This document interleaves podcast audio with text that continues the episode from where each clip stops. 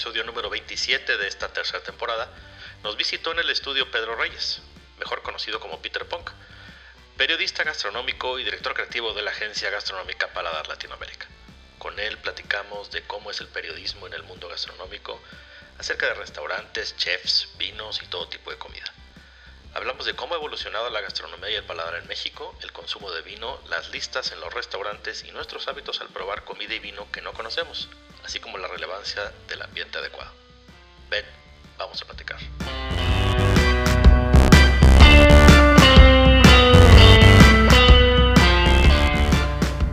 Pedro Reyes, también conocido en el oscuro mundo del Instagram como Peter Punk. Bienvenido a Platique Todo Vino Mexicano, ¿cómo estás? Todo muy bien, Miran, muchas gracias. Este, encantado de estar acá, la neta. Feliz. Feliz de un Monterrey con, con frío, además. Todos los regiomontanos estamos felices del frío. Sí, tiene mucha onda Monterrey con frío. Sí, sí, por sí tiene mucha onda. Con frío está, está más chingón. Sí, pues un gusto tenerte aquí. Eh, para quienes no conozcan a, a Peter, eh, principalmente pudiéramos decir que eres periodista gastronómico. Sí, sí, llevo 12 eh, años más o menos haciendo, escribiendo sobre comida. Digamos que de, tres años para acá no es lo que, eh, no es mi actividad principal, pero al final de cuentas es lo que, lo que a mí me gusta, ¿no? Escribir de comida, hablar de comida, difundir lo que está bien hecho, lo que está bien hecho en México y en otros lados del mundo. Oye, vamos a, centrarnos un poquito aquí porque luego a veces eh, creo que el, periódico, eh, periodismo gastronómico, perdón, creo que a veces se le, como que se le, no me gustaría decir reliega, pero pareciera que se le hace a un lado dentro de todo el, por decir, un periódico, este, pareciera que la gastronomía es de las cosas menos importantes. Sí, sí, la verdad eh, es, un, es un tema muy de nicho al final de cuentas. Yo creo que si bien todos comemos eh, todos los días y, todos tenemos ciertas opiniones sobre eh, la comida de aquí, la comida de allá. No, no ha logrado permear, por ejemplo, como permeó eh, el deporte, los espectáculos, qué decir de, los negocios o la política en un, en un, medio, ¿no? Al final de cuentas es un tema de estilo de vida. a pesar de, que somos país glotón, ¿no? Sin duda, sin duda. Y, y de hecho, yo creo que a pesar de ser incipiente, eh, debe ser mucho más poderoso el periodismo mexicano, en, eh, periodismo gastronómico mexicano que, en otros lugares, por lo que dices, ¿no? Porque somos un país glotón. Pero acá hay una, una contrariedad también, o sea, somos un país glotón, pero también somos un país que no lee, ¿no? Entonces, al final de cuentas, estamos hoy en día supeditados a eh, medios digitales, bloggers, instagrameros, eh, y demás, ¿no? O sea, yo, yo considero que no hay a la fecha un medio que haya logrado eh, establecerse como la autoridad eh, en gastronomía, al menos consistentemente, ¿no? No, no, no existe. Incluso las, las grandes marcas o las grandes licencias eh, que vienen de otros países batallan mucho, batallan mucho. Yo creo que sí, es lo que te iba a decir. Yo creo que los medios, a mí me gusta mucho ver medios gastronómicos en, tele y, consumir mucho de eso, de, ese, de ese tipo de contenido. Y yo creo que en México siempre es una, se topan con pared por lo, lo, lo diverso que es el asunto. Sí. Este lo complicado de, por ejemplo, eh, hace un, no, sé hace cuántos años salió este tema de las crónicas del taco y todo. Y yo creo que ese es el, el, uno de los mejores ejemplos, cómo despertó un debate que es el, el, que siempre vive, porque todos los estados de México, todas las ciudades de México, a decir de sus, de quienes viven ahí, tienen los mejores tacos. Sí, sí, sí, sin duda. Toda Ciudad de México. Entonces, interesante cómo llevas esa plática a, a un medio y empieza ese, pues, digo, no es conflicto, ¿verdad? Pero ese tema de, creo que es ahí donde nos quedamos. Eh, el mexicano, como dicen, no nos gusta leer nada, pero nos gusta platicar de comida. Sí. yo creo que, por ejemplo, en el caso específico de las crónicas del taco, eh, ese, debate o esa conversación que generó em, viene también de, de, lo que estamos platicando. Eh, el gran valor de esa serie de Netflix es además de los valores de producción y el storytelling que tiene, que está poniendo la conversación en un tema audiovisual y no, y no leído, ¿no? Este, o no este, impreso. Eso es, eso es el tema. Creo que, creo que los medios de, creo que el, el, medio gastronómico tiene que reconsiderar cómo cuenta esas historias, cómo habla de comida, para que realmente sea consumido y sea relevante y obtenga la profundidad que, que con la que se crea, ¿no? Eh, y te lo digo después de haber escrito de comida 12 años, este, en revistas de, de, de alcance masivo pero la neta es que nadie lee, güey. O sea, esa es la neta. La neta en México nadie lee. Punto. Leemos muy poco. Muy, muy poco. Muy, poco pero muy, muy poco. O sea, es, es, vergonzoso. Porque también somos un país históricamente educado por la televisión.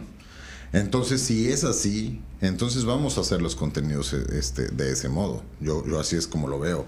Eh, y creo que series como Las Crónicas del Taco, los episodios de, Chef's Table, Somebody Feel, Street Food, todas estas series eh, que, que, que, hablan de comida con un episodio centrado en, en, México, pues entonces tienen un poquito más de alcance, más relevancia, porque al final de cuentas es, es la tele la que nos ha educado históricamente. Sí, pues nos da flojera leer si tú quieres. Tal cual, no tenemos este, esa cultura, güey.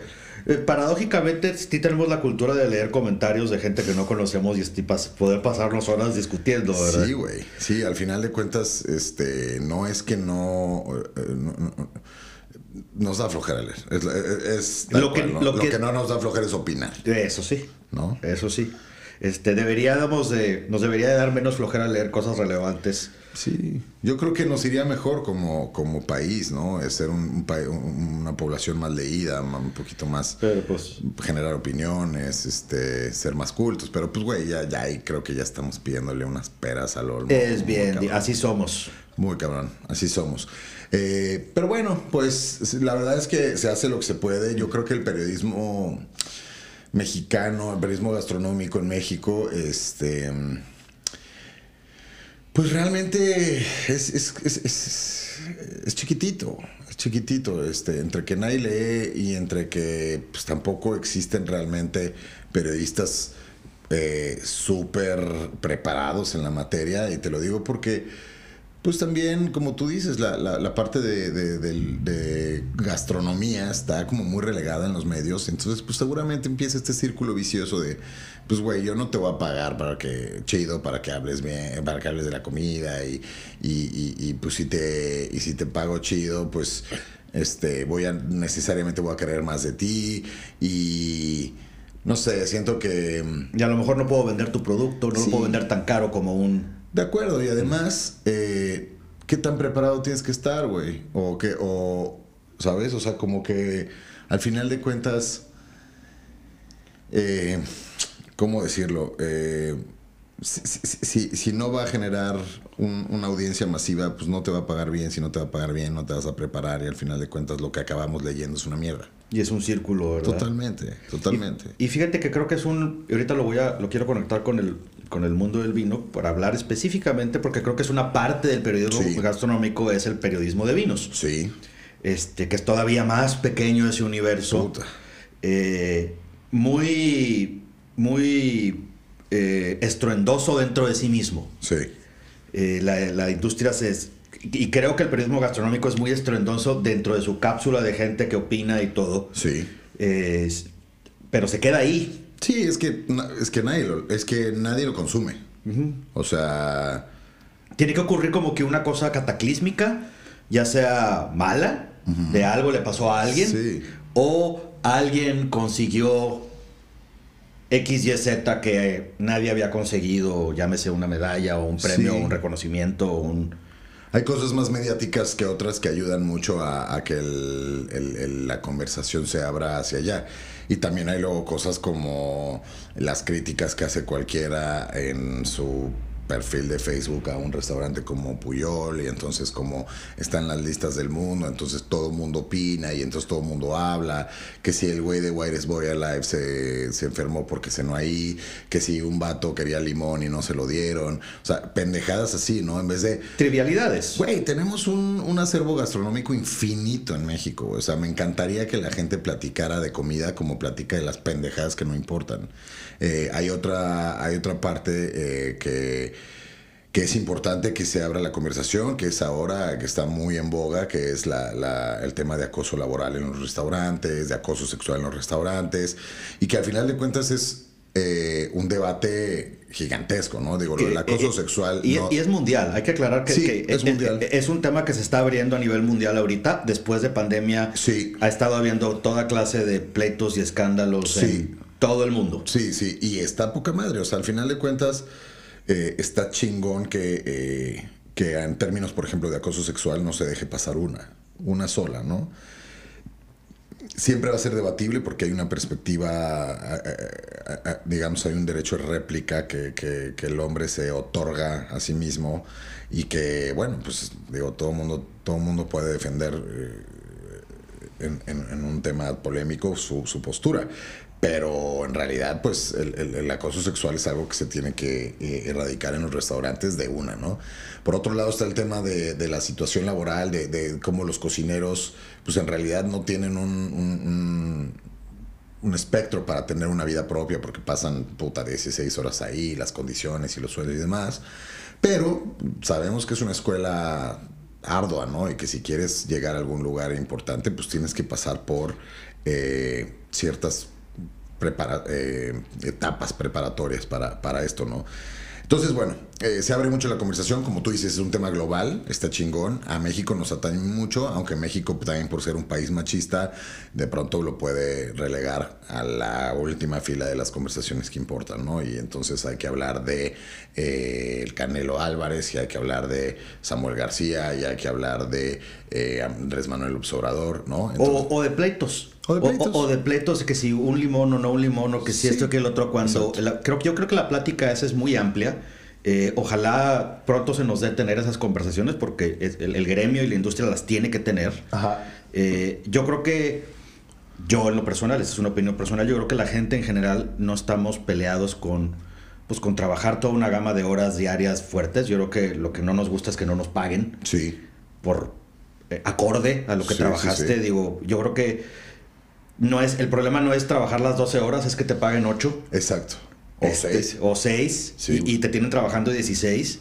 Eh, eh, todo mundo, bueno, no todo mundo, creo que es, muy claro que para llegar a cualquier lado, en cualquier disciplina de lo que sea, hay sacrificios. Sí. Este, por poner uno de ellos, pues los deportistas olímpicos tampoco tienen vida social de absolutamente nada. Claro.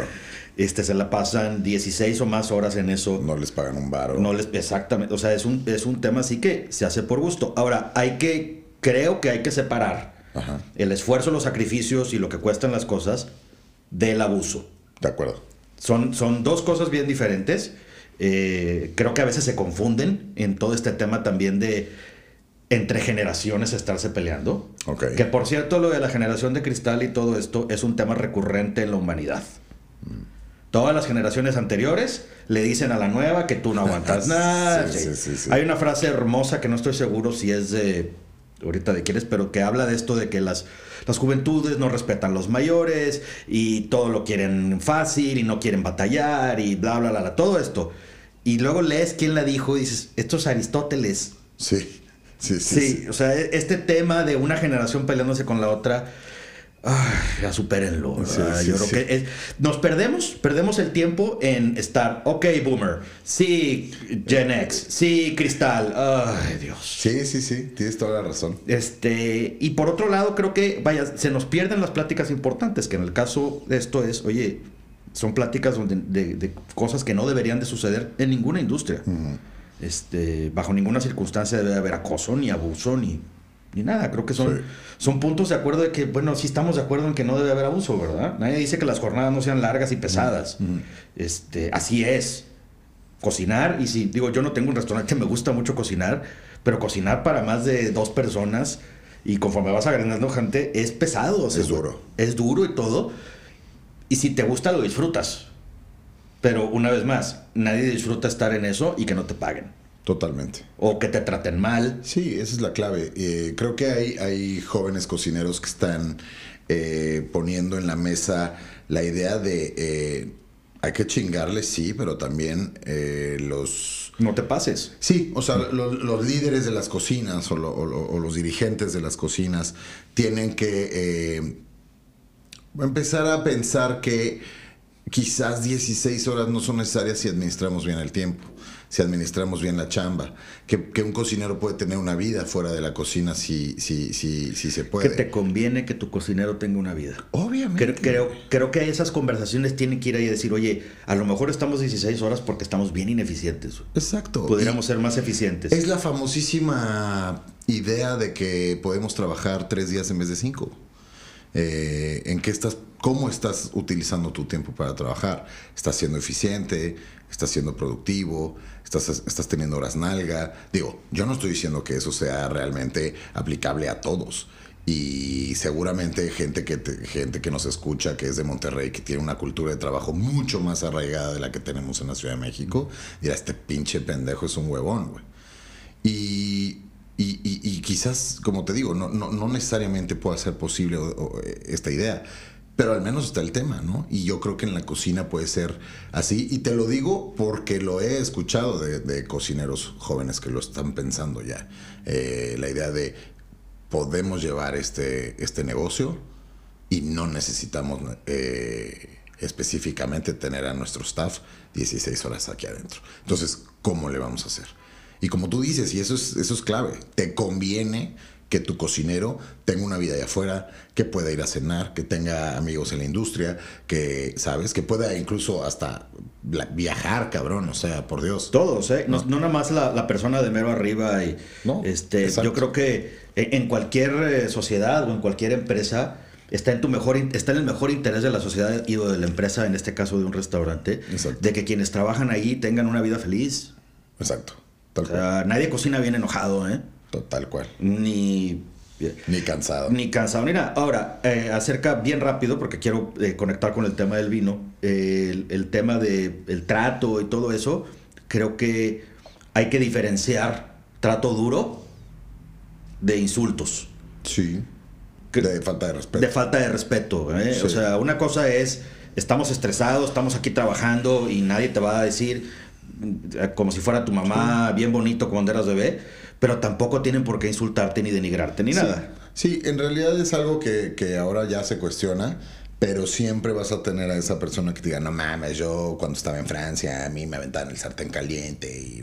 Sí, Pues no estaba bien que te lo aventaban. Tampoco estaba bien en No ese estaba bien que te lo aventaran. Así fuera Daniel Bolud, güey. Sí. O sea, ¿sabes? No, pa- o sea, no, güey. Sigue, sigue estando mal que te lo Exacto, avienten. sigue estando mal. Entonces yo creo que al final de cuentas, y quizás para entrarle al tema del vino, eh, es eso, güey. O sea, yo creo que además es un tema de sentido común, ni siquiera hay que como que ahondar tanto, güey, puta madre. O sea, como tú dices, te puedo entregar lo mejor de mí sin que me explotes, sin que me insultes, sin que me madrees, o sea, etcétera, etcétera, ¿no? Entonces, creo que va por ahí. Es importante que esté en la conversación, es importante que lo hablemos tú y yo, eh, porque si lo escribiéramos no nos leerían, cerra- cerrando el tema.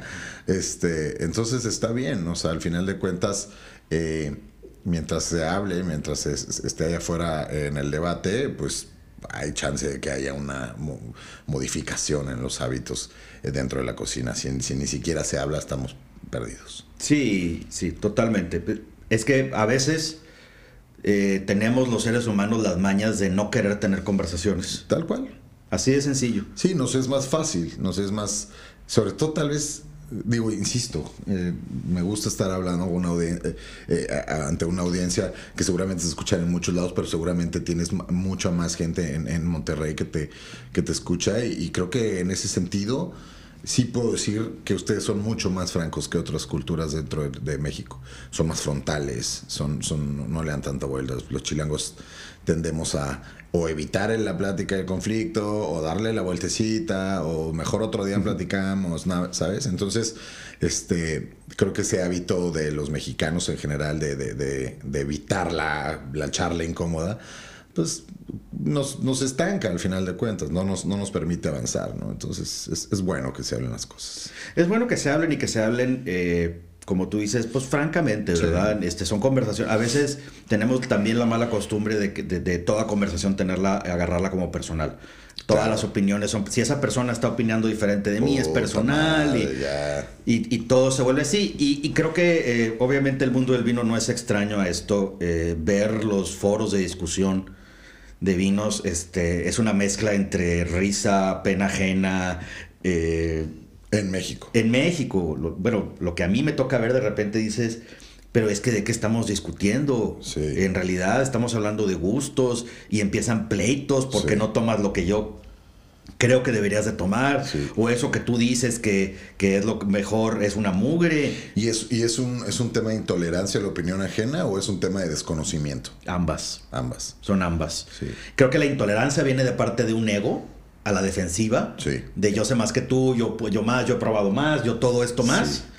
Este, y en, ergo, mi opinión vale más que la tuya. Que creo que, a diferencia, o sea, a reserva de que me corriges en esto, yo creo que debe pasar más en las conversaciones de vino que de otras. Porque Sí. al final de cuentas, y te lo digo, eh, te lo digo eh, con conocimiento de causa, porque, por ejemplo, a mí hablar de vino contigo me, representa un tema de, cabrón, mejor escucha a Dani, porque seguro él sabe más que tú, ¿no? Entonces, si yo aquí me sentara a platicar contigo, a decirte, nazas, güey, no tienes idea, eres un pendejo, güey, yo, este, a ti te gusta ese, no, ese vino es una mierda, o sea, perdemos la oportunidad de aprender todos más de vino. Entonces, el, el mundo del vino, te digo a reserva de que me corrijas, eh, tiene esta aura de que si sabes más de vino eres más chingón, cosa que no sucede cuando hablas de comida.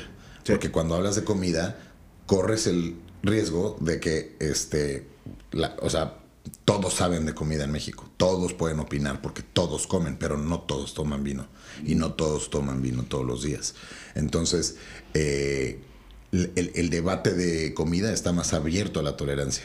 ¿A ti te gustan más estos tacos? No mames, a mí me gustan más estos. estos. no, o sea, ah, pero al final de cuentas, nadie va a encabronarse. Exacto. Y en el tema del vino, como hay un tema de, de enseñar el chile, porque yo sé más de vino y, y eso me coloca en otro, en, en otro pedestal en, en la escena social, entonces la gente se aferra y entonces, pero lo único que provoca eso es que eh, volvemos a lo mismo, que es que nos estanquemos en temas de, ok, vamos a conocer más, vamos a hablar más, este, este, yo creo que por ejemplo eventos como, como Toma Vino Mexicano, como Nación de Vinos, estas cosas, justo lo que hacen es invitar a la gente al diálogo, ¿no? A la conversación. Vamos a probar, vamos a platicar, vamos y a ya. chocar copas, esto te gusta, esto no, pregunto, me contestan, ahora sé un poquito más, o sea, no, yo creo que hacerse el chinguetas en, en- en el mundo del vino lo único que hace es... es- es, Yo este, creo que apachar. eh, lo dijiste muy bien, tiene un aura, este, y que creo, voy a, abonar un poquito a eso. Eh, creo que a veces quienes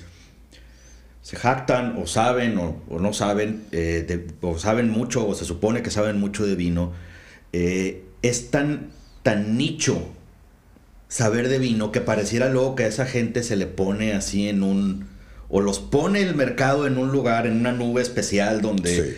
Donde aparentemente saben, aparte aparentemente saben de todos y cada uno de los temas relacionados con el vino Sí, sí, sí. o con la comida y que lo cual es, bueno, tremendísimo error, ¿verdad? y, y eso creo que nos pone en un lugar de mental de querer de, de- de un tema de egos. Entonces yo ya llevo tantos años probando, yo ya probé tal, yo ya probé tal, y tú no has probado tal, entonces como no has probado tal, no sabes de lo que hablas. Ah, caray. Yo ahí me detengo mucho con eso porque Sí. A mí me dicen mucho, me, me toca que me digan, este, oh, pues tú sabes mucho de vinos y todo, y eres experto y todo. Digo, mira, yo soy experto en lo que a mí me gusta. Sí. En eso sí soy experto. Sí. Súper experto en mi paladar y en qué me gusta. Lo que yo te puedo recomendar, y como es mi filosofía al hablar de vino, es, te voy a decir que si me gustó o no me gustó. Ok. Y por qué me gustó mucho o por qué no me gustó tanto. Sí. O por qué ese estilo de vino, a pesar de que yo creo que es un gran vino, ahorita no me gustan. Pues Sí. porque, pues no, punto. ¿verdad? Este, o vinos muy sencillos o vinos muy tal, pues sí, sí te gustan. Y yo insisto mucho en el, no pasa nada si te gusta o no te gusta. ¿eh? O sea, se valen ambas. No estás obligado a que una, un, un determinado producto, por todo lo que traiga detrás, ya sean 3 pesos de mercadotecnia o 200 años de historia, no necesariamente te tiene que gustar. ¿Y qué pasa cuando te gusta algo que, cuando a alguien le gusta algo que tú sabes que no está bien hecho? Pues le gusta. Le gusta. Le gusta. Tienes esa, o sea, Pues digo, hay ahí están, hay cualquier cantidad de productos en el mercado, sin decir ninguna marca, que todos sabemos que son espantosos, pero hay gente que les encanta. Sí, ¿no? O sea, más bien creo que es eso. Ah, por que- ejemplo, para poner un, un ejemplo rápido, el café soluble. Que una vez, si tomas café, a mí me gusta tomar café, tampoco soy de... Sí. Yo me tomo un, dos tazas de café americano, Sí. de cafetera normal. Sí me gusta, si no un poquito de que sea recién Molido. molido y todo eso, pero en una cafetera casera. Ok. Y pruebo yo o veo o huelo el café soluble o el de la tienda más famosa de cafés en el mundo y se me hace intomable.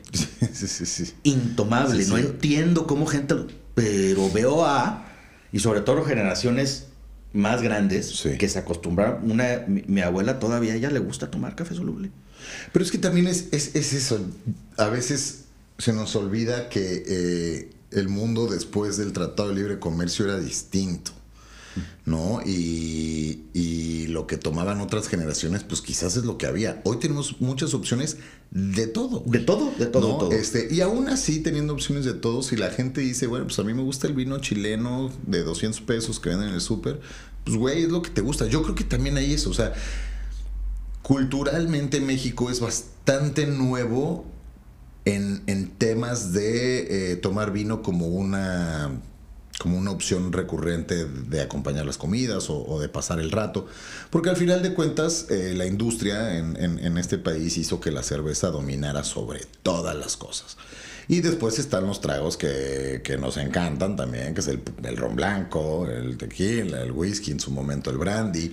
Eh, y el vino en general siempre quedó como para ese nicho que tomaba vino toda la vida, ese nicho microscópico que tomaba vino y las ocasiones especiales, ¿no? Este, Navidad, eh, una cenita por ahí, pero nada, Nada más. O sea, esta cultura de tomar. Es más, yo te puedo decir que la cultura de tomar recurrente alcohol en México eh, no está bien concebida. Eh, y, o sea, la cerveza misma, que es tan poderosa, no está bien, no está bien visto que te tomes una cerveza, por ejemplo, un lunes a las 4 de la tarde. Estés borracho fijo, alcohólico sin remedio. Cosa que no sucede en España, en Alemania, ¿no? En el- que es como, güey, te tomas una cervecita porque es una bebida muy nutritiva, este, regresas a trabajar, no estás pedo, no generas un hábito, ¿sabes? Es una, es una bebida alimento, que lo mismo pasa con el vino. Totalmente. O sea, tomar una copa de vino, eh, pasar el día, irte a dormir, ¿no? Y el viernes si quieres eh, mamártela. Pero, pero esa es la, la- la concepción que nosotros tenemos en México. Entonces, eh, creo que así como el café soluble, las otras, eh, las generaciones que nos precedieron, eh, pues se acostumbraron al vino español, ¿no? A los, a los, ¿sabes? A los casilleros del diablo, al marqués de Riscal. eh, a mucha barrica. Mucha a- barrica. A la fecha, eh, tú hablas con, eh, no sé, por ejemplo, mi suegro, ¿no? Que es, que es, un, que es un tipo que, que disfruta mucho tomar vino, pero él tiene muy claro que lo que a él le gusta es un tempranillo riojano, un tempranillo de, de Ribera del Duero, y, y, ¿y qué, le, qué le vas a decir? Suegro, no mames, pruébese otra cosa. Pues, o sea, sí, y seguramente Sí, sí lo va a probar. limitas. Y seguramente lo va a probar. Y, y- y seguramente le puede llegar a gustar y, y estará abierto a, a- a nuevas cosas. Pero si él va a un restaurante, al mesero le va a pedir un vino español. Y es es- es- ese es el, el- tema generacional, ¿no? El café soluble y el vino español, ¿no? Ese es, ese es, ¿no? Como, como... Y, y está en las nuevas generaciones y también en el acceso que tenemos a nuevos productos de decir, güey, Sudáfrica está haciendo cosas lindas, Nueva Zelanda trae cosas interesantes, Austria, Georgia eh, y el mismo México, ¿no? o sea, claro. creo que, creo que esa, esa oportunidad que le podemos dar al nuevo mundo incluye México y la verdad es que eh, el, el- el- el consumidor mexicano está respondiendo bien a esa apertura hacia el vino mexicano, lo cual es una excelente noticia porque es la única forma de generar una industria que en el futuro tenga propuestas más interesantes. Exacto. ¿no? Y que sea sólido y que sea grande y que, que tenga, eh, híjole, no sé si sea la expresión, pero precios más accesibles. De o o- o- o que, me- que haga industria. que haga industria. Eh, a diferencia de otras industrias, como por ejemplo la, la cerveza, eh, pues en la cerveza, pues sí, sí se puede adelantar todo con una montaña de dinero, nos movemos mucho más rápido. Claro. En el vino no tanto. Este, hay un ciclo agrícola que tienes que cumplir año con año, sucede una vez, no hay manera de adelantarlo. Eh, Depende también mucho del clima. Depende de un número de factores. O sea que el clima eh, se va a volver cada vez más impredecible, ¿no? Entonces es, es, más retadora esa industria. Es, es, en efecto es más retadora y le toma más tiempo madurar. Este, yo creo que todavía estamos en, yo insisto que estamos en un proceso todavía donde la industria tiene, pues, en pañales. Sí. Este, por, por su, no solo por, digo, es muy obvio por su tamaño, ¿verdad? Sí, yo alguna vez escuché decir a Paulina Vélez algo que me encantó y, y ella decía que, que, el vino mexicano era un adolescente. Eh, no solo por el tiempo que lleva haciéndose industria, digamos que si, que, si, que si Francia fuera un señor de 70 años, México sería un tipo de 13 años, 14 años, en donde incluso el vino en copa es tan impredecible como un adolescente. ¿No? O sea, puede ser muy bipolar, puede estar muy bien hecho, puede estar completamente mal hecho, puede estar rico, puede, este año no puede estar tan rico, porque en realidad, eh, ese momento que pasa la industria del vino mexicano hoy por hoy, que si bien tiene un potencial y si bien tiene muchos retos este, a nivel climatológico, de tierra, de industria, etc., eh, pues todavía no está consolidado como para tener esos grandes vinos eh, históricos que sabes que eh, van a estar ahí, ¿no? Igual no, eso no garantiza que, que, las grandes bodegas tengan necesariamente siempre excelentes vinos, pero se sabe que ya hay mucho, mucho tiempo detrás. Y traes, exacto, traes tiempo detrás, traes conocimiento, traes experiencia, traes sí. todo, ¿verdad? Y a nivel industria, pues somos una, yo creo que no pasa de 30 años en realidad el asunto. Uh -huh. Digo, aunque hay casas que tienen muchos años haciendo, y Cheto y Santo Tomás y Madero y todos, yo sé que tienen muchos años haciendo, pero a como entendemos el mundo del vino en el siglo XXI, uh -huh. eh, pues en el, el, el, final del siglo XX México realmente despertó. Sí. Eh, yo creo que lo de adolescente lo sigue poniendo muy adelante. Yo sigo diciendo, es, es un bebé. Sí. Es un, en, comparación con Francia, Italia, España, el viejo mundo, pues estás hablando de 500, 600, 700 años de, de, de, diferencia. Ahora, no es carrera, ¿eh? Uh -huh no es carrera. No, no, nos, nos, llevan ventaja pues, en cuanto a qué, si nadie está compitiendo en realidad con, con, nada. La gran noticia es que al final de cuentas al menos ya hay consumo, ¿sabes? O sea, ya no es ese... Eh, o sea, la, la, competencia del vino mexicano no es contra el vino español, ni el argentino, ni el chileno. La competencia del vino mexicano es la cerveza. Punto. Sí. La verga. Y luego los vinos de otros países. Y luego los vinos de otros países, exacto. Entonces, la competencia al menos que en términos de vino ya se esté consumiendo vino, este, en función de una generación de industria, es una buena noticia. El comensal también tiene que explorar, eh, o el tomador de vino debe de explorar eh, propuestas de otros mundos no solo las, las, las, de toda la vida, no solo las viejas, sino las, las nuevas también que están sucediendo en otros lados del mundo. Eh, y eso es en función de enriquecer el paladar y la mente. ¿no? Es, en, es, en, tu mejor interés. Sin duda. A mí, por ejemplo, cuando, cuando lo que te decía ahorita, ¿no? Cuando me siento a hablar con gente de vino, lo que más me gusta, más que tomármelos, lo que más me gusta es escuchar. Porque no hay otra forma de abrir la mente a otras cosas si no escuchas a la gente que sabe. Eh, por ejemplo, para mí, eh, sentarme eh, con Ludovic me parece un, privilegio, es algo por lo que habría que pagar, ¿no? Este, escucharlo hablar de vino es alucinante y, y, y, y, que además puedas probar algunas cosas este, a la vez que está platicando él, me parece algo, una oportunidad como de esas únicas, ¿no? Este, y, me encanta.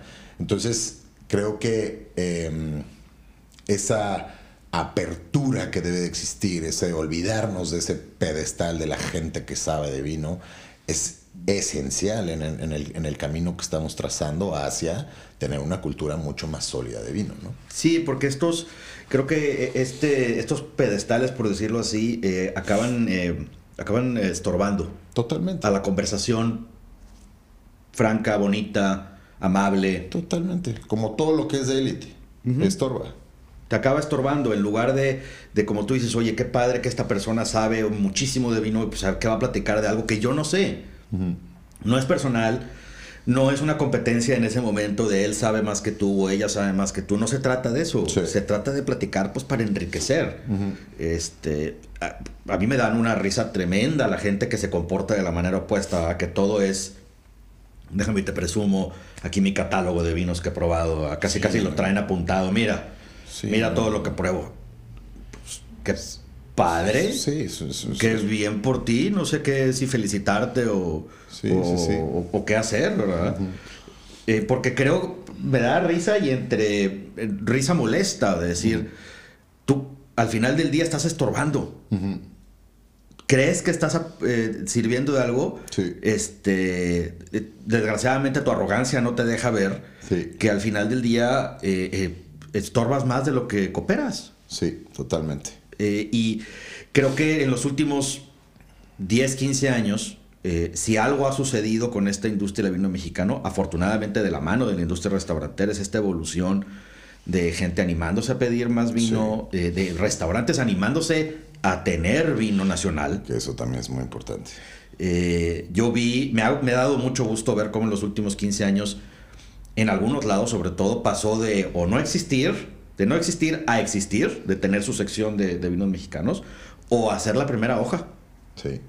de, de- de la carta de vinos de restaurantes, empezar con México, como yo creo que como debe de ser cualquier país debe de empezar con su propio vino. Totalmente. Este, o inclusive región, digo, si estás en California, la lista de vinos tiene que empezar con California. Sí. Si estás en Oregon, pues con Oregon. Si estás en México, pues con México, ¿verdad? Eh, y como dices, eh, creo que el chiste de que tengamos estas conversaciones es poder animar a las personas, cuando menos ese es uno de mis objetivos, a probar. Totalmente. Ahora, sí, probablemente el restaurante no sea el mejor lugar para probar vino en cuanto a déjame probar algo que no conozco. ¿Por qué lo crees? Porque regularmente vamos al restaurante con una idea, vamos a pasárnosla bien, vamos a traes una idea en la cabeza de lo que ya quieres, eh, algunas veces. Sí. de, oye, pues, si vas a un restaurante de carnes o vas a un italiano, pues ya en la mente traes, se me hace que se me antoja una lasaña, se me hace que se me antoja esto, y como que la, la cosa ya la traes construida. Ok. Y luego, tomando en cuenta conforme va pasando la vida, dependiendo de eh, que cada vez esos momentos, esas, es- esas horas o esos días que, o esas cenas o comidas son más escasas, eh, por trabajo, por familia, por lo que tú quieras, entonces creo que es tan solo normal que quieras irte a lo seguro. Sí. Quiero ir al restaurante que me gusta, a pedir lo que me gusta, con el vino que me gusta. Que se me hace totalmente, que es de las cosas que más disfruta uno, creo yo, a nivel personal, es cuando llegas y todo lo que tú quieres que pase en un lugar sucede, ¿verdad? Eh, sin embargo, probar vino, que también es, es, es un ejercicio súper divertido, creo que funciona más en una casa. Creo que funciona mejor en una casa. Oye, nos vamos a juntar cuatro o cinco personas, cada quien traiga vino diferente, güey. Sí. Y ahí entonces empiezas a probar y dices, ah, mira, no me hubiera animado a comprar esa botella. Este, si no lo pruebas. Sí. Este, ¿por qué pagaría? Oye, pero ya que lo probé, órale. Y te cambia. Es más fácil estar abiertos, creo yo, a, una a probar varias cosas en un vino, de, de vinos, perdón, que durante una cena o una comida que hay como que una estructura un poquito más rígida. Ok.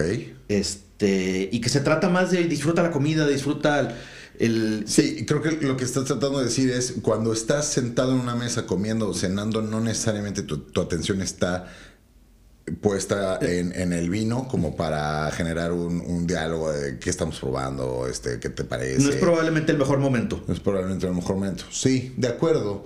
Quizás, quizás también en estas reuniones que, que- que- que dices en donde en una casa o gente se puede reunir a, a llevar botellas y probarlas entre todos, eh, la comida pasa a un, a un, Se a un lugar secundario, ¿no? Se, se invierte, como tú dices. Se invierte el, el papel, ya es acompañar. Ahora la comida es la que acompaña la conversación acerca de vino. Ahora, ¿qué pasa con el rol de, por ejemplo, el sommelier en un restaurante? O sea, eh, del sommelier o de, o de- quien sea dentro del restaurante. O sea, tú estás cenando y la idea para ellos es venderte un vino y seducirte o convencerte de que este vino es el que tienes que tomar y probar. O sea, al final de cuentas, entonces el rol de ellos es más complicado porque tú vas a estar teniendo la, de, la tú vas a tener la atención dividida entre lo que está en el plato y lo que está en la copa, ¿no? Ese es, ese es un reto, supongo. Sí, es un reto y aparte eh, creo que puede el sommelier perfectamente mandar la, la, la pelota a home run en- con, la, con, con todo, o sea, terminar de envolver como regalo la, la- toda la experiencia y que quede perfecta, o totalmente echarla a perder. Y no lo digo por una mala recomendación, digo más porque a veces, por ejemplo, la más, una de las más comunes de todas, que te traten de empujar un producto caro Claro. y no te dijeron cuánto. Y pues Sí. sí, sí, está bueno. Y de repente lo ya que lo abriste, ves cuánto. Ay, yo no hubiera hecho eso. Y se te arruina el momento. Además de los, de los intereses personales de venderte un vino caro en función de las ganancias el margen del restaurante y por ende un posible bono o cosas así, hay otras hay otras formas en que los sommeliers o los meseros están comprometidos para empujarte un vino hacia otro o simplemente o nada más es el Cada restaurante y sí. Sí. Sí, y depende de restaurantes. Yo he tenido eh, experiencias de, de todo tipo. Una de la que me acuerdo mucho, muy positiva, que ya la platiqué aquí en algún momento, fue en un restaurante en, en Las Vegas, donde una- era una biblia la carta de vinos. sí Este, y pues la verdad es que te pierdes en esas cosas. Y el sommelier me vino a preguntarme que, a ver, pues ya tiene apps y van a comer esto.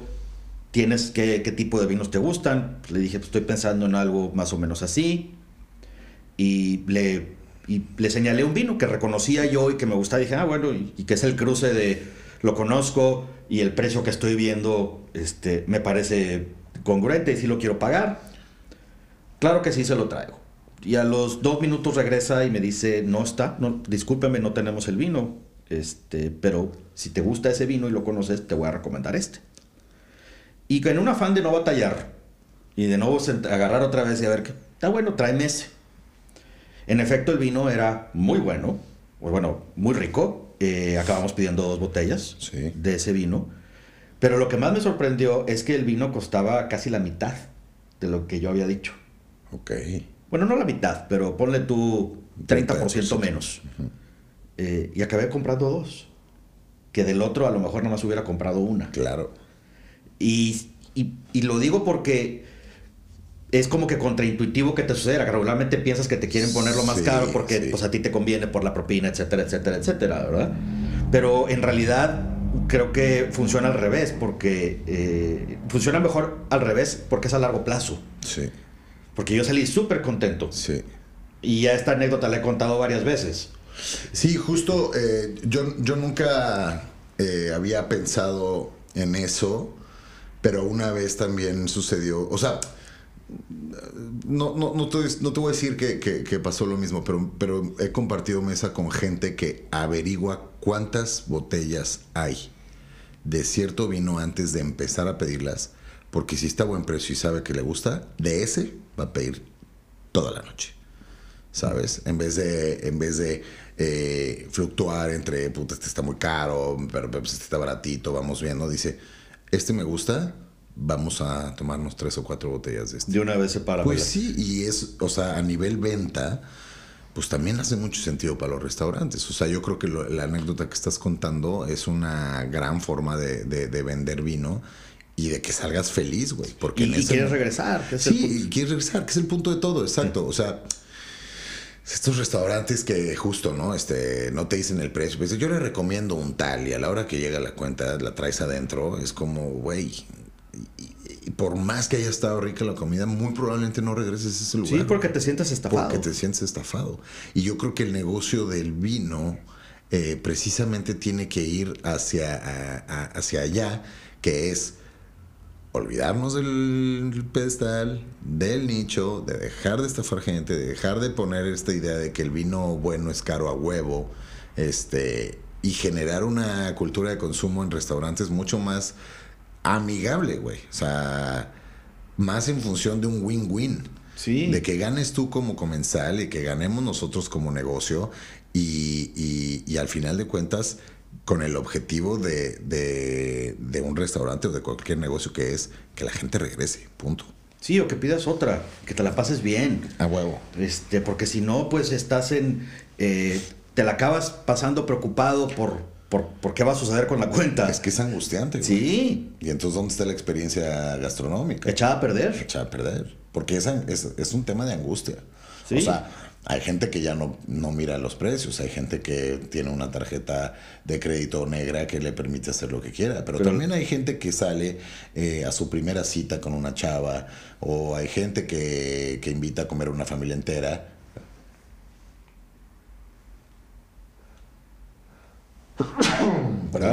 Gracias. Este, hay gente que invita a comer una familia entera y de pronto si empiezan a salir los vinos es como, ay güey, ay güey, ay güey nada más está escuchando como la caja registradora.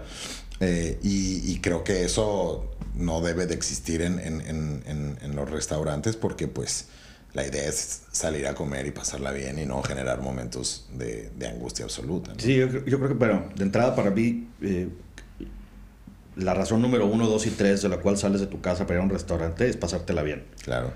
Este, y todo lo que pueda hacer el restaurante, ya sea hacer o no hacer, o dejar de hacer, ¿verdad? Eh, para que tu experiencia sea la mejor, pues eso es, lo más importante. En el tema del vino eh, específicamente y saliéndonos un poquito de los restaurantes, creo que es esto, tratando de englobar un poquito de lo que estamos hablando, es decir, vamos a, bajarle el volumen a, la plática estridente o al yo estoy mejor que tú o mis vinos son mejores que los tuyos y mejor vamos a mover la plática a vamos a probar. Sí. Vamos a probar, prueba el de tal, prueba el de quién sabe quién, prueba el de tal, y prueba. Sí. Fíjate que a mí, eh, la razón por la cual yo no soy un experto en vino es porque se me olvida, lo que, o sea, se me olvida. A mí me, gusta probar tanto este, que, no, que no genero una, una memoria y, y, y, solo me gusta disfrutar lo que estoy probando y, conocer nuevos perfiles y conocer nuevos aromas y conocer nuevos terruños y eso me, me, emociona muchísimo. El problema es que no genero esa, como ese registro en la mental. Eh, yo, yo a veces tomo fotos de las etiquetas de vino que, que, tomo, como así, como, como le tomo fotos a los platos que me como, tomo fotos de etiquetas de vino que me tomo porque no quiero que se me olviden. O sea, no es un tema de, este, no mamen el vinote que me estoy tomando, este, aquí me tiran envidia y, me miran para arriba. No, güey. Eso es, un, registro para mí como a modo de diario, este, de decir, puta, esa que probé en ese lugar y regreso a mis redes y digo, aquí está, güey, ¿sabes? O sea, porque no tengo yo ese conocimiento, ese estudio y, esa memoria específica para eso. Tengo memoria para cosas que no sirven para nada pero esa memoria específica de, las etiquetas de vino este, o de las características de cierta bodega o cierta región, la verdad es que soy muy malo para eso. Este, y por ende, eh, para mí escribir de vino, hablar de vino, me representa mucha limitante, mucha limitación. Eh, pero me fascina, cabrón. O sea, esa, esa dinámica que tú dices de, este, vamos a traer un par de vinos cada quien y vamos probando, o sea, güey, me vuelve loco. O sea, me gusta más que, que incluso una cata, por ejemplo, ¿no? Esta, esta parte de, de, experiencial de las que tienen las catas, que es muy sexy y es muy padre y es muy interesante este, a mí me gusta más lo que, lo que tú dices, ¿no? Porque entonces hay una conversación y, oye, a mí me gusta esto por esto y todo, y de repente sale el que, el que sabe o, los que saben a, decirte, sí, pero chécate esto, güey, y dices, órale, a mí, a mí puedo opinar de, perfiles de sabor, de perfiles de aromas, porque eso es algo que yo tengo en un paladar que he trabajado por años. Mm. Eso sí, y lo voy a, y lo voy a comentar y se me va a escuchar pero yo, la neta, lo que te decía, yo prefiero escuchar y, es poca madre. O sea, estar probando gente con tus, eh, vino con tus compas o con gente que sabe, con chavas que saben, ¿no? Que hay muchas mujeres que, que, saben muchísimo de vino y es increíble también compartirlo este, con, con, con estas grandes eh, expertas y demás. Eh, puta, y es súper es, súper enriquecedor y, y, y pues yo, así como tú, pues se lo recomendaría a todo el mundo, ¿no? La verdad, yo ah, es, similar yo con el vino a nivel personal. Eh, no me ni, me ni, me. tomo la molestia de, de querer acordarme de muchos detalles del vino. Me tomo la molestia de querer acordarme de me, me gustó y por qué me gustó. Nada más. Increíble. Y en una razón, oye, ¿cómo gustó? Me encantó cómo huele. Sí. Me encantaban los aromas. Oye, ¿a qué olía? No me acuerdo, pero me, pero me acuerdo que me encantó. Sí. No, y también, eh, a- volviendo un poco lo mismo, lo, lo acabas asociando también un poquito, si, si- si lo estás probando con algo que estás comiendo, es como, puta, yo me acuerdo que eso me gustó mucho con esto y entonces vas también diseñando un poco el, el perfil de tus, de tus, no quiero decir maridaje, pero sí es como de tus armonizaciones de, de sabor, ¿no? De tus asociaciones eh, gustativas, ¿no? Decir como, ¿qué onda? ¿Nos abrimos un blanquito con este aguachile? Sí, claro, güey. ¿De dónde? No, pues de Rías Baixas. ¿Por qué, güey? Pues porque está acidito, está bien fresquito. Órale, va. Sí. ¿No? Y no, no, no necesariamente tengo que hablar de una bodegota, de una añada, este, no, pero sabes que ese albariño con ese aguachilito está de poca madre y entonces ya empiezas tú a tener mejores experiencias en mesa eh, porque probaste, porque asociaste, porque lo platicaste, porque escuchaste, porque oliste, ¿no? Entonces ese, ese tema sensorial al final de cuentas se vuelve un tema de, de- de memoria gustativa y eso lo único que provoca es que te la pases más chingón en la mesa. Claro, y la memoria gustativa la única manera de, de generarla es probando. Sí, trabajándola. trabajándola y toma tiempo y lo que tú quieras, pero es algo que hacemos desde que nacemos y hasta que el último día que estamos aquí, estamos probando cosas, eh, estamos maridando sin darnos cuenta. De acuerdo. A veces este, me ha tocado ver cómo a gente la palabra maridaje como que, ah, cabrón, no, pero es que es como que eso es una cosa exclusiva de sommelier. No, no, no, no, no, no, no, no. Ahí sí yo voy a, voy a presentar otra hipótesis más bien, fíjate nada más. Una de las primeras cosas que aprendes a maridar es lo dulce. Y es Una galleta con leche. de las primeras cosas. Y ahorita que viene el frío, ¿y pan dulce y qué se te antoja? Cafecito. O chocolate, o ya sabes para dónde va el asunto. Sí, sí, sí. ¿Por no, qué?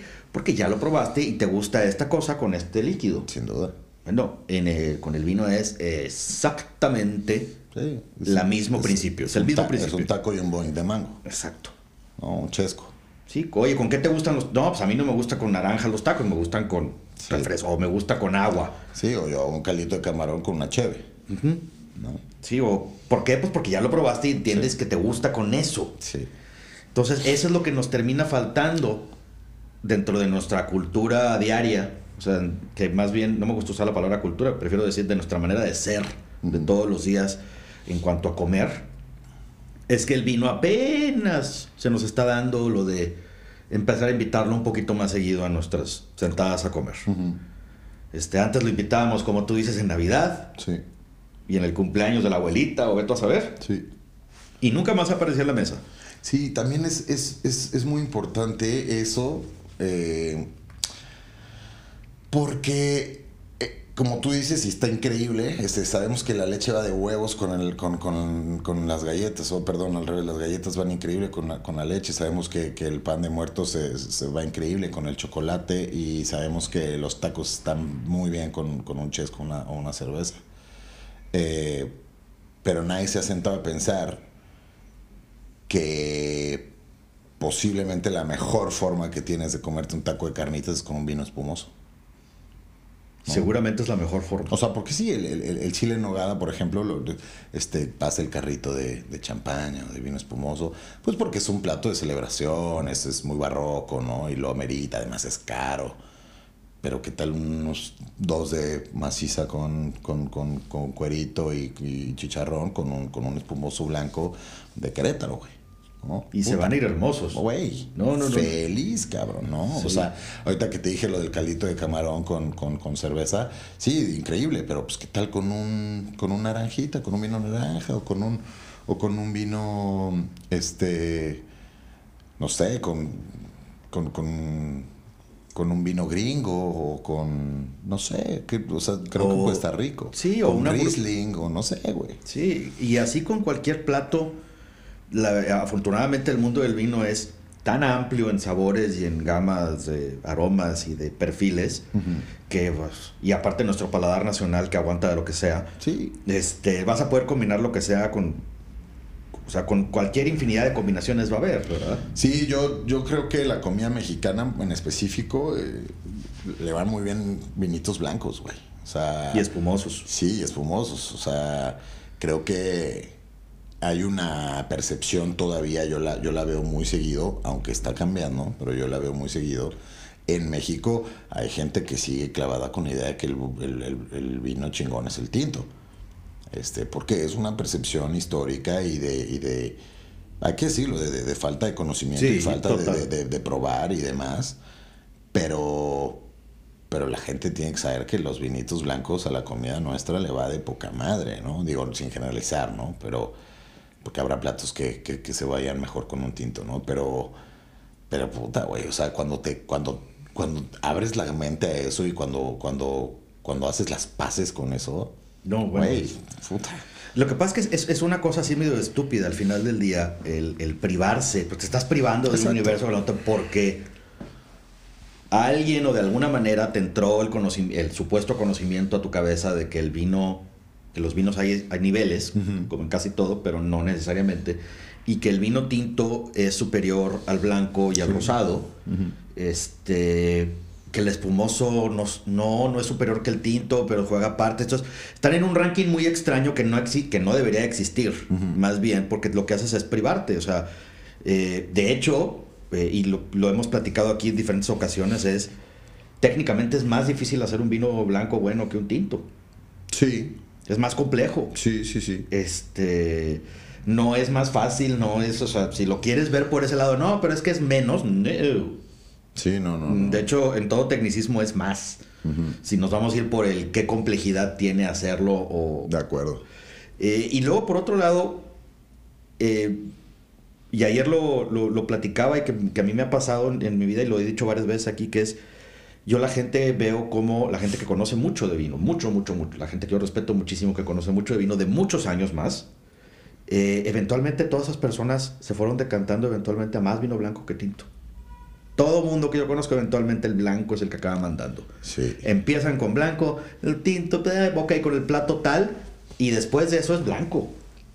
Güey, güey, te, te asombraría la cantidad de gente que sigue eh, pensando que, que el, que el tinto es el que manda. O sea, hasta gente, gente joven, güey. O peor aún, esta de las peores estupideces del mundo del vino, esto decide que el mejor vino blanco es un tinto. Exacto. No, bueno. Sí, no, increíble. O sea, ¿qué pasa con, con los grandes vinos de Borgoña, por ejemplo, no? Que, que- tienen unos blancos alucinantes, ¿no? O sea, eh, pero pasa de lo que venimos platicando todo el día, to- to- ahorita, ¿no? O sea, es como, pues si no te abres a probar, güey, no te vas a enterar, cabrón. Exacto. ¿no? Si, no si, si hablas en vez de escuchar, no te vas a enterar, güey. Si, si, si llegas a la reunión con tus vinos tratando de eh, imponer algo, te la vas a acabar pelando, ¿no? Sí, o si, o si traes un, un- un- un- crees que una cosa es un demérito, o, o ves a las, ah, no, pero pues esos vinos son inferiores a los míos, o, o- o así, o empiezas a crear eh, distancias que no existen. Sí. Y, y que lo único que hace es en, en- en detrimento tuyo, porque te estás privando de, de- de probar eso y de disfrutarlo. Totalmente. Tú decías, eh, categorizas tus vinos con me gusta o no me gusta. Y creo que está la otra que es está bien hecho o está mal hecho, ¿no? Sí, bueno, obviamente si te gusta, pues tiene que haber pasado el está bien hecho. Está bien raro que algo mal hecho. eh, es que justo es lo que te. lo- por, por eso te lo preguntaba, ¿no? Porque, pues, o sea, tan- tanto se vale decir que no te gusta algo que está rico como que, está- que algo está rico cuando no está. O sea, no sé. es- es- Yo, no, yo creo que lo que se vale es, tú puedes decir, y creo que es una de las mejores cosas que algunos sommeliers hacen, y que es, el vino está donde debe estar, está perfecto, sabe lo que debe de saber, huele lo que debe de oler, etcétera, etcétera. No me gusta. Ok. Pero puedes decir que está bien hecho. Sí, Sí, claro que puedes decir que está bien hecho. Una cosa no cancela la otra. sí, claro. Y te, y, y, o sea, te puede desagradar algo que está perfectamente bien hecho y te puede... Es bien raro que algo que está mal hecho te guste. Si está mal hecho, si en Sí, efecto sí, el vino sí, trae errores o... eh, Sí, que te guste, que te convenzan. Está, sería súper raro que a alguien le guste estar comiendo, tomando algo que sabe a esmalte. Sí. En una de esas hay alguien, ¿verdad? pero sí, de pero todo. sería muy extraño. Eh, a mí me gusta catalogarlos así porque, pues, al final del día creo que el vino se trata de, de disfrutarlo. Sí. Y, y creo que es más efectivo la comunicación entre personas. Eh, si yo te digo ahorita, este vino, no sabes cómo lo disfruté cuando estuve esa- ese día, a que si te digo, ah, ese vino le doy un 86.3. Se me hace que la primera opción te, te va a vender la idea de comprarlo Claro. mucho más fácil que un número abstracto. Sí, sí, que puede ser cualquier cosa. Que puede ser cualquier cosa que además yo siempre digo, bueno, Según en- quién, en- ¿no? en- sí, ¿verdad? según quién, ¿verdad? Y lo- para mucha gente 8.3 es lujo y para otro es mediocridad. Sí, sí, sí, sí. Y entonces- a mí me dices 8.3, eh, que es el, el promedio con el que me gradué de preparatoria, y digo que lujazo. Sí, está, pero... Y hay gente que te va a decir 8, entonces, o sea, no está tan bueno. Sí, claro. Y luego, ¿qué es 10 entonces? ¿Qué Sí. pasa con un vino de 10? ¿Flotas? Sí, sí, sí. Este, Ya no hay nada mejor. Exacto, ya no hay nada mejor. O sea, después ya todos para abajo. Entonces, esa a mí eh, se me hace como que no, no me gusta esa, esa manera de clasificar los vinos. Mejor la intensidad con la que me gustó o con la que me desagradó, si hubiera Sí. sido el caso. Tal cual. Intento no hablar de vinos que, que no me gustaron, porque pues es una cosa personal al final del día. Pues no me gustó, no me gustó y ya. No tengo nada en contra de ningún vino que no me haya gustado. Sí. Al contrario, qué bueno que hay gente que le guste. Y qué bueno que existen. Vaya, para mí el hecho de que existan una gama de cosas que te gustan y otras que no te gustan es simplemente una cosa que se llama diversidad.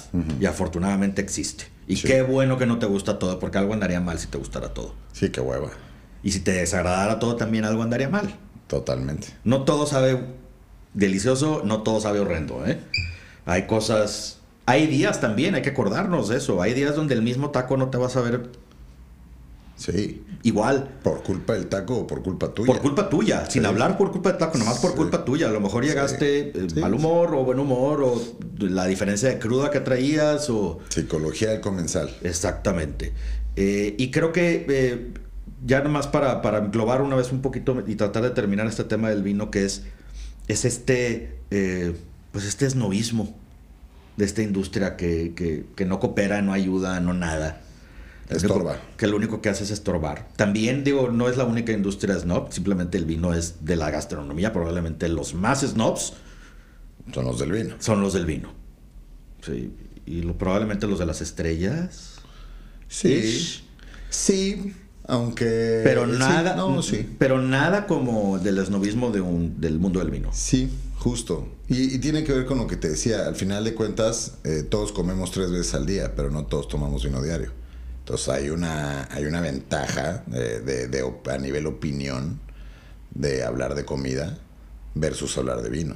Sí, y la gente. Si eres un experto en comida, pues el de al lado también, güey. Pues yo también como todos los días. Exacto, güey. Yo ya sé también a qué sabe esto, que esto está bien hecho, que esto no está mal hecho. A mí cuando me presenta como experto en tacos digo, güey, por favor, no, güey. México tiene 100 millones de expertos de tacos, Sí. ¿no? Pero el vino no. El vino sí tiene esta aura de que poca gente realmente es autoridad y entonces Y, es, y esa aura luego espanta. espanta y también es muy aspiracional. O sea, quieres a como dé lugar ser uno de esos güeyes y, y en el intento te, te- te Sí. puedes eh, meter el pie a ti mismo. ¿Sí? ¿no? O gente que dice, ve, esa persona sabe un chorro, yo no sé nada, entonces yo para qué, no, mejor me abro y me tomo, sigo tomando esto y no le entro el mundo vino, porque pues es para gente que le sabe. Sí. No, es cierto, es para gente que tiene paladar nada más, Sí. que somos todos. Exacto, exacto. Sí. Paladar y cerebro. Y paladar y cerebro y de preferencia pues arriba de X número de años, nomás para que no te haga daño físico. Exactamente, exactamente. Pero fuera de eso es para todos.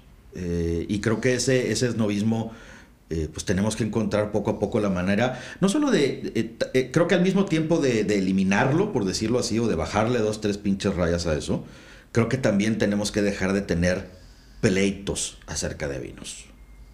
No sirven de nada, no abonan nada. Sí, Ah, ¿que ¿te gustó? Pues qué bueno que te gustó. sí, ya. O sea, yo nunca he visto a nadie pelearse porque subieron una hamburguesa de McDonald's y te encantó la hamburguesa de McDonald's y gente insultándolo. No sabes nada de hamburguesas. Si la que. ¿En serio? Sí. Sí, no hay necesidad, ¿verdad? Suena absurdo. Sí, no, porque además son batallas que, que no tienen final, o sea, no vas a ganar. Entonces, Es más, ni batallas son. Son, ni batallas son. son pérdidas colosales de tiempo. Sí, totalmente, de acuerdo. Este, en lugar de, oye, pues si a ti no te gusta algo, pues no te gusta. Listo. Listo. Si te gusta, pues qué bueno que te gusta. Y listo. Y ya. De acuerdo. No es este tema filosófico, no es tema de. No, no, no, es tema del valor de la persona. La persona no, las personas no valemos por lo que comemos ni por lo que tomamos. Este, sería otro mundo muy diferente si ese fuera el caso. Imagínate. Qué espanto. Sí, sí, sí. Que la gente valiera por lo que come. Es que a veces parece que así lo piensan. Por lo que come o por lo que toma. Sí, o por lo que se supone que como y tomo. Exacto. Porque luego las redes sociales pueden ser... Engañosas. Engañosas al respecto. Pero bueno, eh, Peter, creo que merece luego otra plática, seguir platicando de esto. Sí. Este, en otra ocasión, a ver si en Ciudad de México.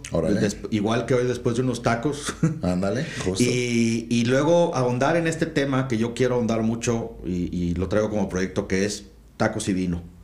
Claro, güey. Porque creo que el taco como tal, la vaya, el taco puede ser de, de lo que tú quieras en realidad. Este, y puede tener 3.500 millones de sabores diferentes. Eh, y si, Mira. De los platillos más versátiles y sofisticados que hay al mismo tiempo. Y pues, ¿por qué no? ¿Por qué, por qué pareciera que está peleado, verdad? Mira, te lo voy a poner muy fácil.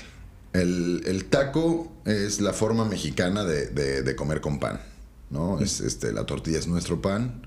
Comemos los guisados que se preparan en México dentro de nuestro pan, que es la tortilla. Hay gente en Estados Unidos, en Italia, que, que come pizza con vino hay gente que toma, que come sushi con vino, o, ravioles con vino, o un, pan de pita con hummus, con vino. Al final de cuentas, esas asociaciones de vino con, pan existen en todo el mundo.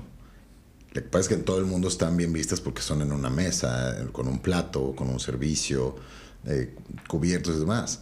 Y las taquerías, pues generalmente te las comes paradas en la calle. Y las mejores taquerías, los mejores tacos van a ser de pie. Exacto. Entonces, esa forma de asociar una botella de vino en un puesto de lámina, pues no existe. O sea, no existe. O sea, nos, nos choca. Nos choca en, la, en, esa asociación mental que tenemos de la comida. Pero en realidad, pues es algo que pasa en todo el mundo.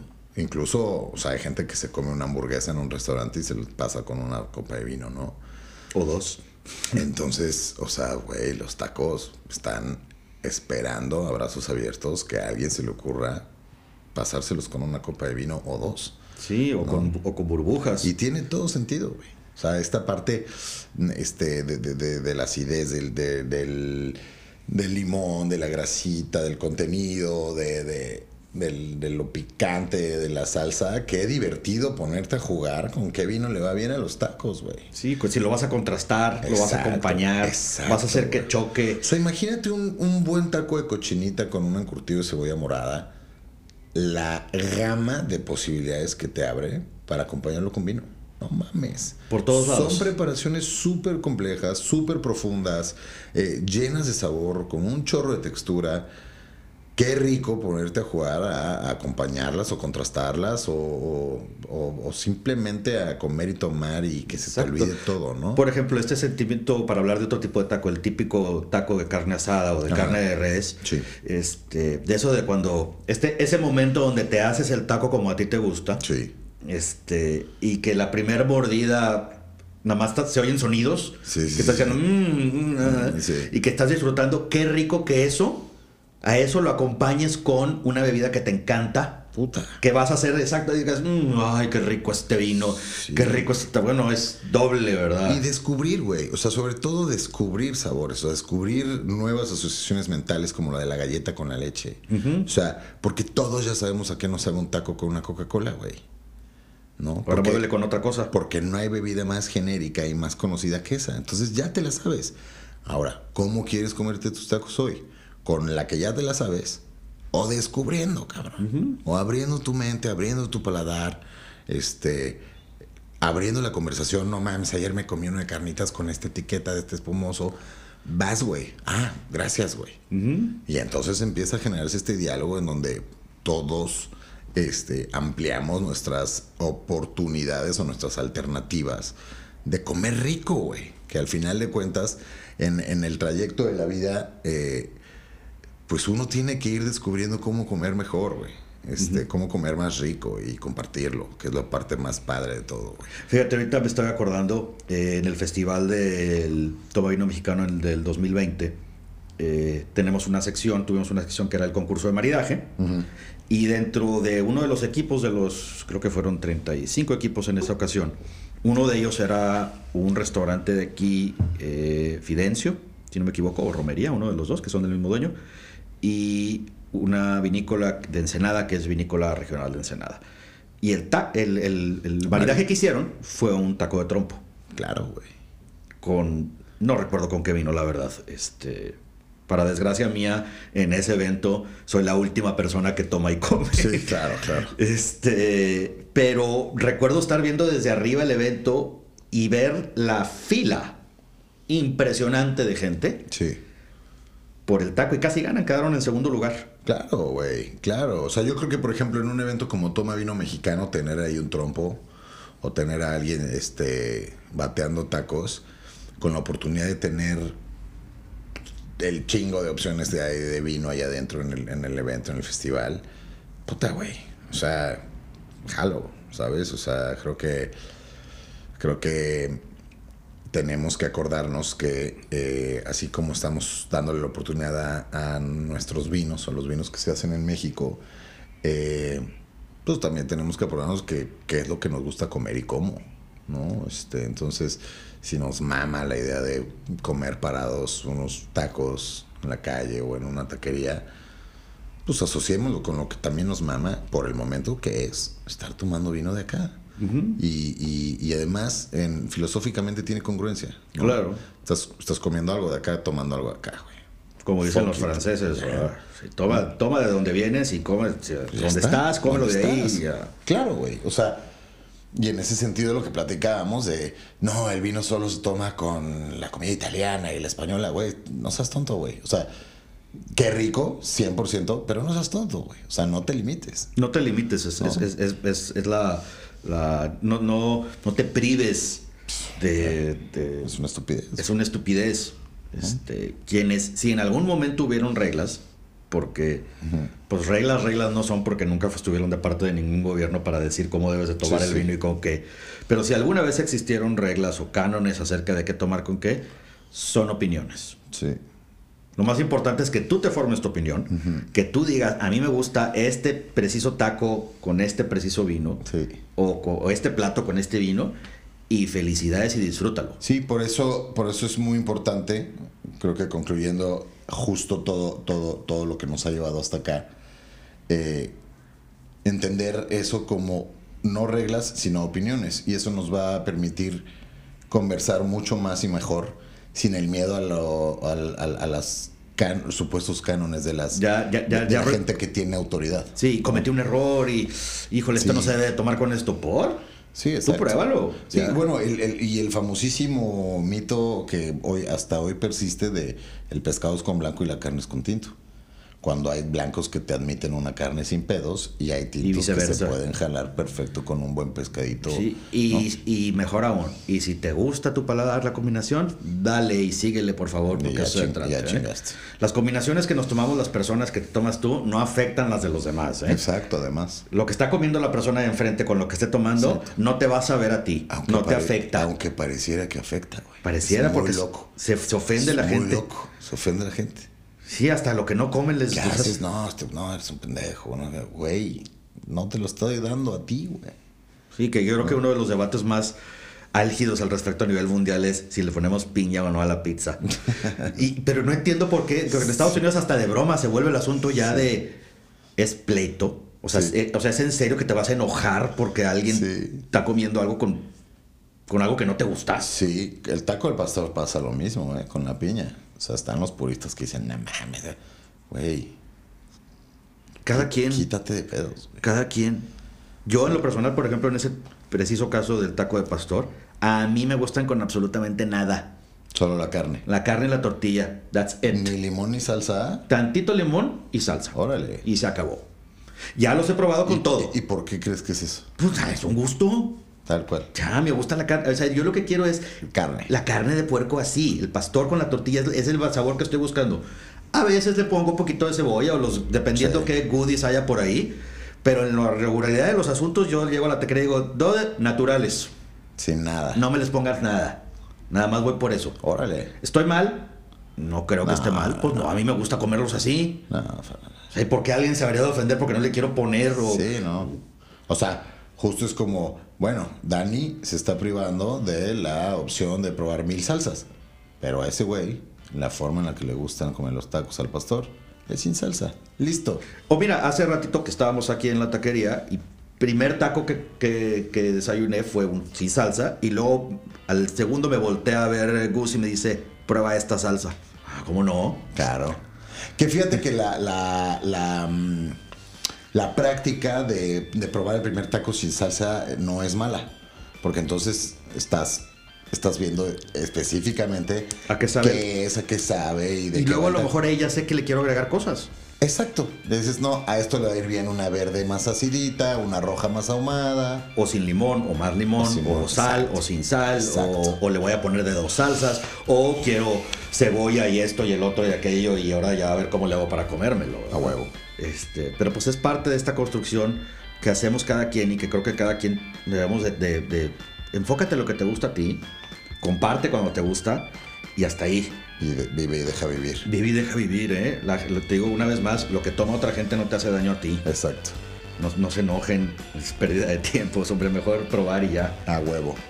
Oye, pues bueno, Pedro, te agradezco mucho esta primera plática que tuvimos aquí. Sí, En algún momento tendremos otra. seguro. Este, y seguiremos platicando de vino y comida y cosas igual de importantes. Cosas que nos gustan. Exactamente. Ya estás, carnal. Mil gracias por la invitación. Nombre a ti por estar aquí y pues no me quedamos que decir salud. Salud.